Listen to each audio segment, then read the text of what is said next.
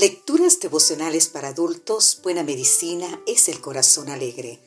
Cortesía del Departamento de Comunicaciones de la Iglesia Dentista del Séptimo Día Gascue en Santo Domingo, capital de la República Dominicana. En la voz de Sarat Arias. Hoy, 5 de noviembre, levantaos, salid de este lugar.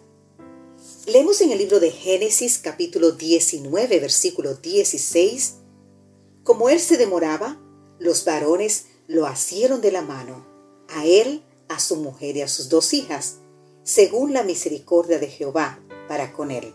Lo sacaron y lo pusieron fuera de la ciudad.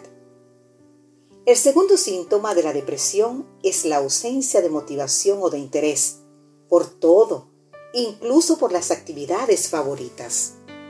Cristina, por ejemplo, luchó durante meses para levantarse de la cama y empezar el día, cosa que antes hacía con satisfacción.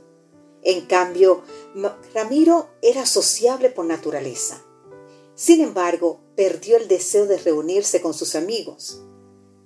Mientras que Camila disfrutaba enormemente del voleibol, pero su motivación por tal deporte se había desvanecido.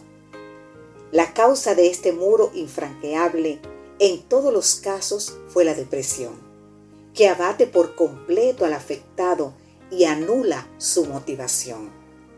El texto de hoy deja ver a un Lot ausente de iniciativa para huir de Sodoma. Salvar la vida debería provocar una reacción inmediata, pero no fue así en el caso de Lot, a quien los ángeles tuvieron que sacar del recinto.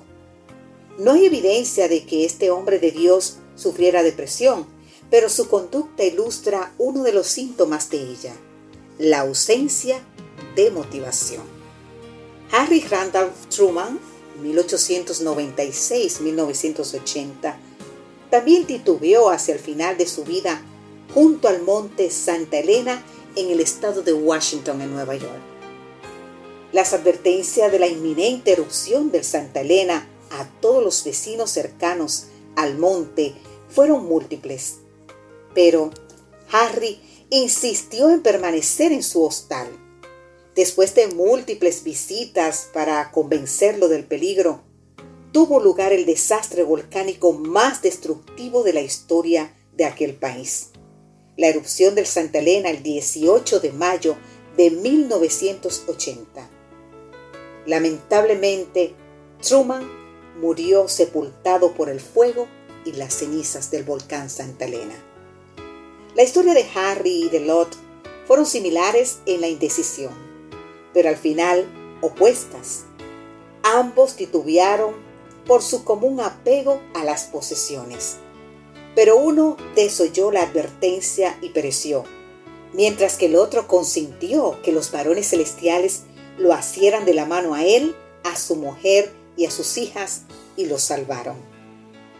Querido amigo, querida amiga, ¿hay algo hoy que te absorba lo suficiente como para no reaccionar ante lo que el Señor te pide que hagas?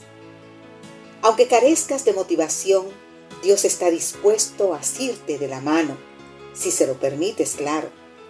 Los mismos ángeles que condujeron al grupo de Lot fuera de Sodoma no tomaron la mano de sus yernos, seguramente porque no estaban dispuestos a dejarse llevar. Pero tú, si lo deseas hoy, Él asirá tu mano y te conducirá a terreno seguro y en última instancia a la salvación eterna. Que Dios hoy te bendiga. Amén.